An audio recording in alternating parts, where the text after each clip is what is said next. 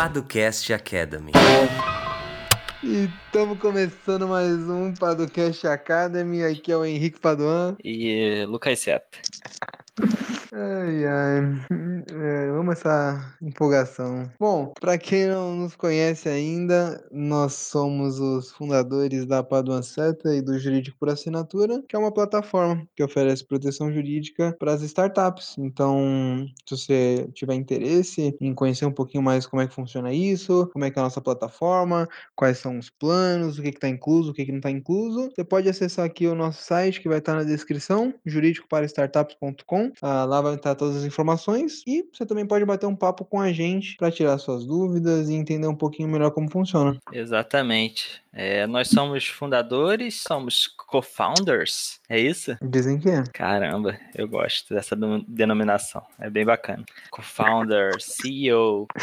É. E além disso, a nossa agenda é aberta, então caso você queira bater um papo com a gente, tirar alguma dúvida jurídica, é, conhecer melhor como é que funciona o jurídico por assinatura, você pode marcar uma conversa com a gente de maneira gratuita, né? Entrando no paduanceta.com, você vai ter lá o link para agendar uma, uma reunião com a gente, você escolhe a melhor data, o melhor horário e a gente se encontra por lá lá. Né, Henrique? É, além disso, caso você queira receber sempre o lançamento do novo episódio do Padocast Academy e também outros artigos, notícias, eventos, tudo do ecossistema de empreendedorismo e inovação, você pode também assinar a nossa newsletter, que sai semanalmente às sextas-feiras, é, clicando em abre.aí, clicando não, digitando, né? Porque ainda não dá para botar um link por voz. Tá aí algo que pode acontecer no futuro, né, Henrique? Link por voz? É abre.aí barra Padolab. O link está na descrição também. Você clica, você assina e vai receber toda sexta-feira uma nova newsletter com lançamento do episódio, mais alguns excelentes conteúdos. O Henrique garante. Eu garanto conteúdos do serviço. Além disso, você está ouvindo o Padocast Academy, né? Que é o nosso podcast que a gente tira dúvidas jurídicas comuns dos empreendedores. Então, se você tiver alguma dúvida jurídica específica e você dá uma olhada no feed e viu que ainda não foi respondida, você pode falar com a gente que a gente grava um episódio tirando a sua dúvida. A gente está aqui à disposição. E lembrando que você pode voltar e dar uma olhada no feed, que tem bastante coisa. A gente já fez aí 40 e tantos episódios tirando dúvidas jurídicas. A chance é grande de que a sua dúvida já tenha sido respondida no Padocast Academy, né, Henrique? Exatamente. E um outro aviso uh, sobre a nossa pesquisa, né, Seta, que está rolando. Isso. Uh, sobre o cenário jurídico aí da proteção das startups. Então, se você tem uma startup, nos ajude respondendo e divulgando essa, essa pesquisa. A ideia é a gente entender como as startups têm se protegido juridicamente, qual a visão dela, delas em relação aos advogados. O link vai estar na descrição também, mas é muito simples. Jurídico de startups, é só responder, compartilhar e nos ajudar. Exatamente. E além disso, o episódio de hoje a gente vai falar sobre capital social, né? Ninguém entende muito bem para que, que serve, o que, que é isso, de onde veio, e sempre é uma pergunta muito comum quando a gente conversa com empreendedores, com nossos clientes, é ah, qual valor que eu coloco de capital social, né? Cumprindo uma mera formalidade ou não? É isso que você vai saber no Globo Repórter de hoje.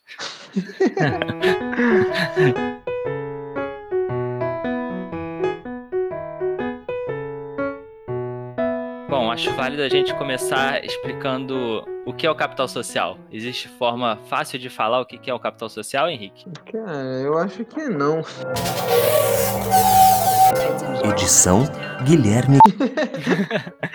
ai, ai. É uma, uma abstração jurídica, né? Eita, porra. Que é complicado a gente trazer isso à realidade, basicamente. Uhum. Indicar de fato o que é o capital social é uma coisa que acho que nem a lei tentou tomar para si, né? De vamos definir aqui o que é em si o capital social. Mas para a gente ter uma ideia geral, uh, o capital social seria aquilo que os sócios transferiram para a sociedade, os bens e os dinheiros, né? como diz a lei, uh, uhum. que os sócios transferiram para a composição da sociedade e para a exploração daquela atividade econômica. Lembrando que, juridicamente falando, empresa significa atividade econômica.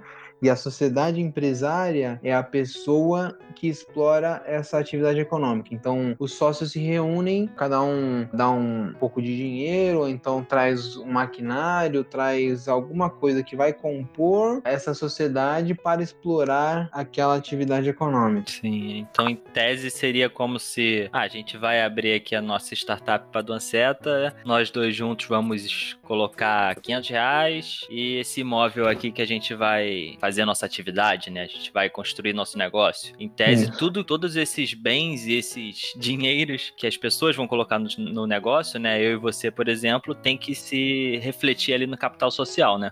Exatamente. Em tese era isso, né? Porque a gente tem que pensar que isso é um conceito, uma ideia que vem do passado. Então, no passado você tinha lá, poxa, vamos criar uma loja, vamos, né? Vamos abrir uma loja de alguma coisa. Ah, um vinha com os produtos que ia vender, o outro, que acontece até hoje, né? Ah, o outro vem com o- as coisas para expor, o outro vai botar um dinheiro para ter capital de giro, para pagar ah, ali tem um, tem um caixa, né? Ah, ou então para contratar gente, enfim, ah, cada um trazia alguma coisa, se reunia e isso compunha ou compõe o capital social. Isso, e e vale dizer que a gente não pode inserir no capital social serviços, né? Numa limitada não, né? É isso, numa limitada não. É que normalmente é o caso, né?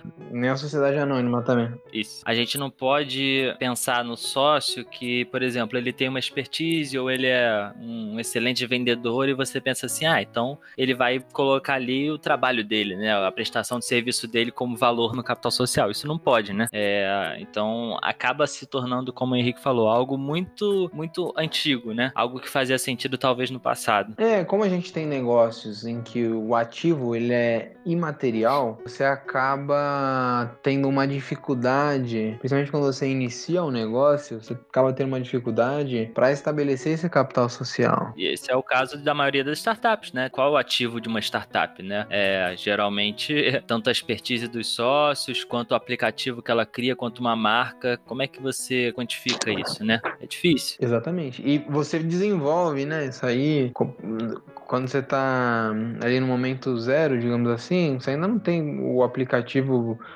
ah, finalizado, né? Você vai desenvolvendo, aí toda hora você ia mudar o capital social para cada atualização daquele software, digamos assim, Sim. se for o caso, né? É, enfim, isso é um pouco complicado. E, e, e além disso, né? Ah, um é o cara que sabe desenvolver, o outro é o cara que vende, o outro é o cara que, sei lá, cuida da- das questões internas, da operação em si e tal. Cada um vem com um conhecimento específico, com uma aptidão para desenvolver atividades que não necessariamente se circunscrevam a bens e dinheiros. Então, isso é um ponto de atenção na hora de estabelecer o capital social. E uma outra função, certa, já avançando um pouco, do capital social era garantir os credores, né? Porque, principalmente na limitada, a responsabilidade dos sócios está limitada ao capital social. Então, se o seu capital social é 20 mil reais, em tese, os sócios estariam ah, obrigados a colocar 20 mil reais na empresa, entendeu? Sim, é. E aí é aquilo ali que ele se responsabiliza perante a terceiros. Né?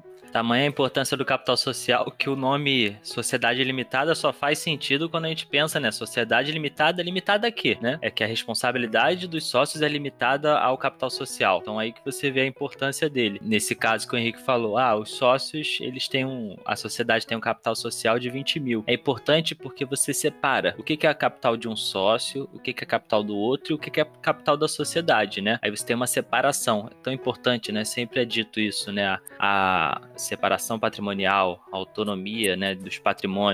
Então, você consegue separar bem o que que é a sociedade e o que que é o capital de cada um dos sócios. E com isso, a sociedade, ela vai ser responsável ali pelo como nós somos quando a gente compra alguma coisa, né, quando a gente pega um empréstimo e tudo mais, a gente é responsável. Então, é, isso acontece o mesmo com a sociedade e ela seria responsável até o limite daquele capital social dela. Só que, quando a gente vê que, e aí já avançando também, né? Que o capital social acaba nunca refletindo a realidade, isso se perde um pouco no caminho, né? Exatamente. A gente tem que ter uma diferença também, né? De capital social e patrimônio. Sim, O boa. capital social é aquilo que você prevê no início, né?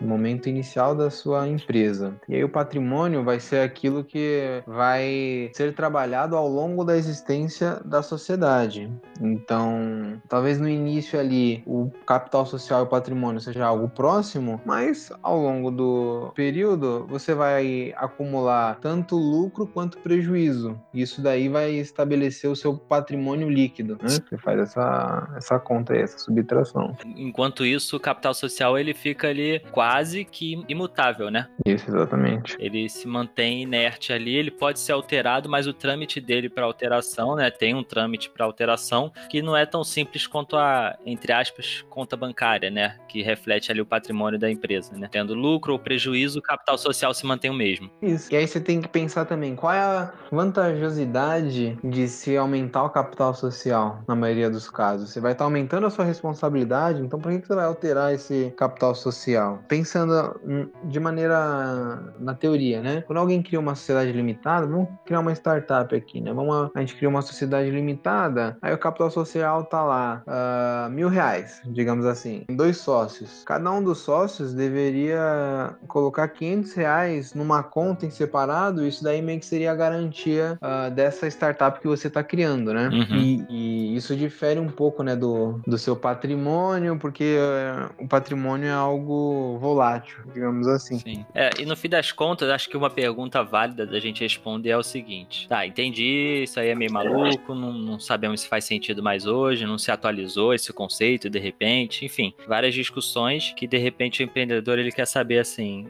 Quanto eu coloco de capital social? Tem problema eu colocar os mil reais padrão? Eu vou ter algum prejuízo quanto a isso? Acho que essas são as respostas que, no fim das contas, o empreendedor quer saber, né? Existe resposta fácil? Ah, eu diria que a sugestão é que você coloque o mínimo possível. Isso se o seu negócio não depender de um de bens muito evidentes para a sociedade, né? Mas Se Uhum. for algo imaterial, você coloca o mínimo possível, você limita a sua responsabilidade ah, bem, né? Ah, ali é algo entre até 10 mil reais, né? Eu colocaria. Por que isso? Porque você não tem nenhum incentivo para neste momento para ter um capital social maior. No passado, os bancos olhavam o, seu capital social para saber se emprestar dinheiro para você ou não. Hoje em dia, isso daí já não importa tanto. Sim. um dos poucos ramos que isso faz sentido ainda é quem participa de licitação. Quem participa de licitação, se for uma GovTech, é importante que você entenda como é que os editais estão funcionando e se existe ou não alguma determinação de capital social mínimo. né? É como se fosse uma garantia do Estado ali que você tem capacidade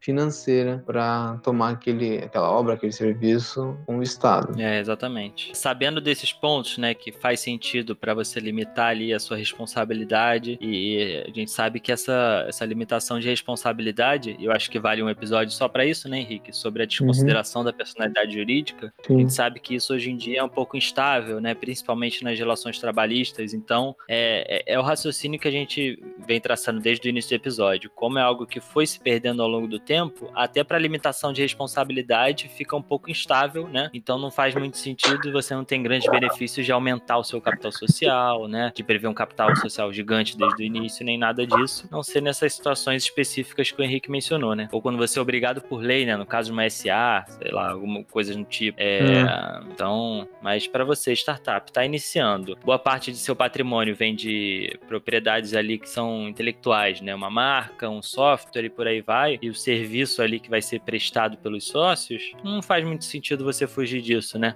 Você não vai ter grande prejuízo também. É, a não ser casos absurdos. Por exemplo, a startup ela cresceu enormemente no último ano, né? É Uma startup com um valuation comprovado, né? Sempre É. vou falar valuation comprovado, porque se a gente falar de valuation, né, por si só, enfim, é, complica um pouco. Mas, ah, recebeu um investimento milionário e o capital social tá lá com mil reais. Hum, de repente isso pode ser, pode ser meio estranho na hora de, na hora de pensar na responsabilidade dos sócios, né? Se isso eventualmente vai para pro judiciário e tudo mais, a gente pensa numa reclamação trabalhista, poxa, uma empresa que fatura milhões e tem um capital social de mil, isso não faz muito sentido. Aquela marca, por exemplo, vale muito mais do que isso. Então, é, tirando esses excessos, esses absurdos, né? Essa, essa coisa que é evidente ao olhar de, de qualquer pessoa, não foge muito disso, né? Exatamente. Falando sobre essa questão da seriedade de como se trata o capital social, é legal a gente falar, Seta, sobre as experiências internacionais. Né? Existem outros países em que, por exemplo, se você tiver uh, menos de um patrimônio menor do que 50% do capital social previsto, a sua empresa é encerrada. Uhum né? Porque o seu negócio não tem mais capacidade para fazer frente a terceiros, entendeu? Hum. Aí a gente vai ter que entender como é que se dá esse trâmite, né? Como é que você estabelece o capital social lá e tudo mais. Mas a empresa ela pode ser encerrada porque ela atingiu determinado percentual do capital social. Então, isso seria algo interessante para o Brasil, para a gente uh, ter um controle maior e, e, com que isso faça sentido, né? Tanto É. para quem é credor quanto para o próprio empreendedor, para saber qual que é a minha responsabilidade de fato, né? Uhum. É uma garantia pra todo mundo, né? Porque você fica mais tranquilo, você tem a- o fator confiança, fica mais fácil, né? Hoje em dia, no quesito confiança, se a gente pensar em uma limitada, é complicado. O capital social é, é basicamente uma mera ilusão ali, né? Um número, um número Uma qualquer. ficção. Uma ficção, então isso não diz, não diz nada. Não diz nada pro bem nem pro mal, né? Exatamente. Mas é isso, né? Quanto ao capital social, acho que é, não tem muito mais pra onde fugir. É importante ter essa noção do- dos porquês. É isso, Henrique? Tem mais uma coisa que a gente esqueceu ou não? Ah, acho que de capital social é isso. Se for alguma dúvida, manda uma mensagem, manda um e-mail, manda um- alguma coisa, um áudio. Isso. Ah, me liga, vai- me manda um telegrama. Uma, Já uma diria- carta de amor eu acho que não, mas tudo bem. Não, carta de amor, não. mas um telegrama cai bem. É, já diria Pericles e Krigor no Exalta Samba. Ai, ai. Mas e aí, Lucaseta? É, qual que é a sua recomendação ah, da semana? Cara, então, é, aconteceu algo muito curioso ontem. Ontem de quando a gente tá gravando, né? A gente grava numa segunda-feira, sempre às segundas-feiras a gente grava. E ontem eu assisti um filme, né? Que eu não assisti há um tempo. É, eu e Ana, a gente assistiu Três Homens em Conflito, né? Um filme de faroeste, bem antigo, é, 66, né? Com Clint Eastwood, que tem a famosa música... Como é que é a música, Henrique? Foi bem ruim. Acho que o Guilherme, ele ajuda a gente nessa. É, essa é a parte que o Guilherme bota a música, né? Isso. É, o Guilherme botou a música pra vocês e muita gente, acho que dá pra dizer que boa parte das pessoas conhece essa música, não sabe direito de onde veio ou sabe que é de um faroeste, mas enfim, o filme é todo incrível, é muito bem dirigido, os atores são ótimos, a história é legal, é, envelheceu bem, enfim, um dos filmes que eu, assim, eu mais gosto de ver, que eu acho, caraca, cara, que incrível. Eu sempre penso assim, poxa, como será que as pessoas receberam esse filme à- à época, né? Se hoje eu vejo e eu falo assim, caraca, que incrível, a tensão vai crescendo com a música e não sei o que, eu fico pensando assim, cara, imagina em 66 as pessoas no cinema vendo aquilo, sabe? 66, meu pai tinha 7 anos. Eu fico, caramba. E aí veio a parte curiosa que eu falei. Eu assisti o filme, terminado o filme, eu vi um vídeo do autor da música, né, do compositor, o Ennio Morricone, ele fica tocando ao vivo, né, com a, com a orquestra e tudo mais, né? E aí eu vi esse vídeo e tal, dormi. Quando eu acordei, Globo.com, Ennio Morricone faleceu hoje. Caramba. Que louco, né? Não foi assim, eu assisti porque, ah, ele faleceu e aí você, putz, cara, puta, adoro esse filme, vou ver aqui. Não, foi o contrário. Eu assisti o filme pré.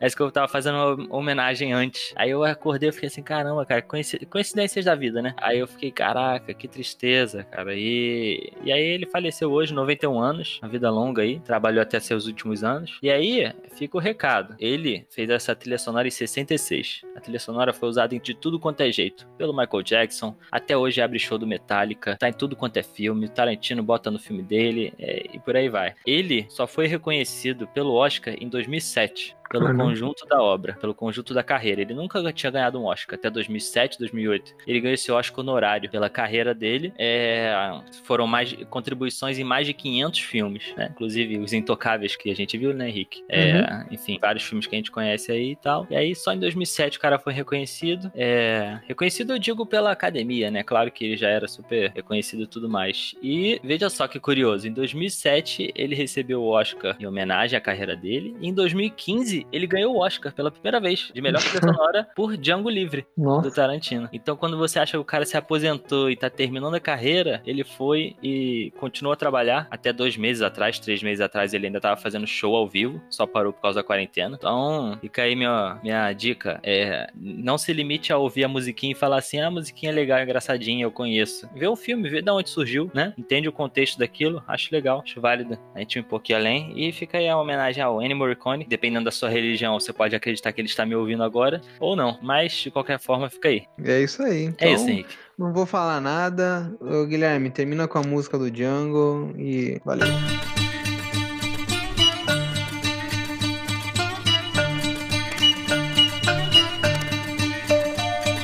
Edição Guilherme Gadini.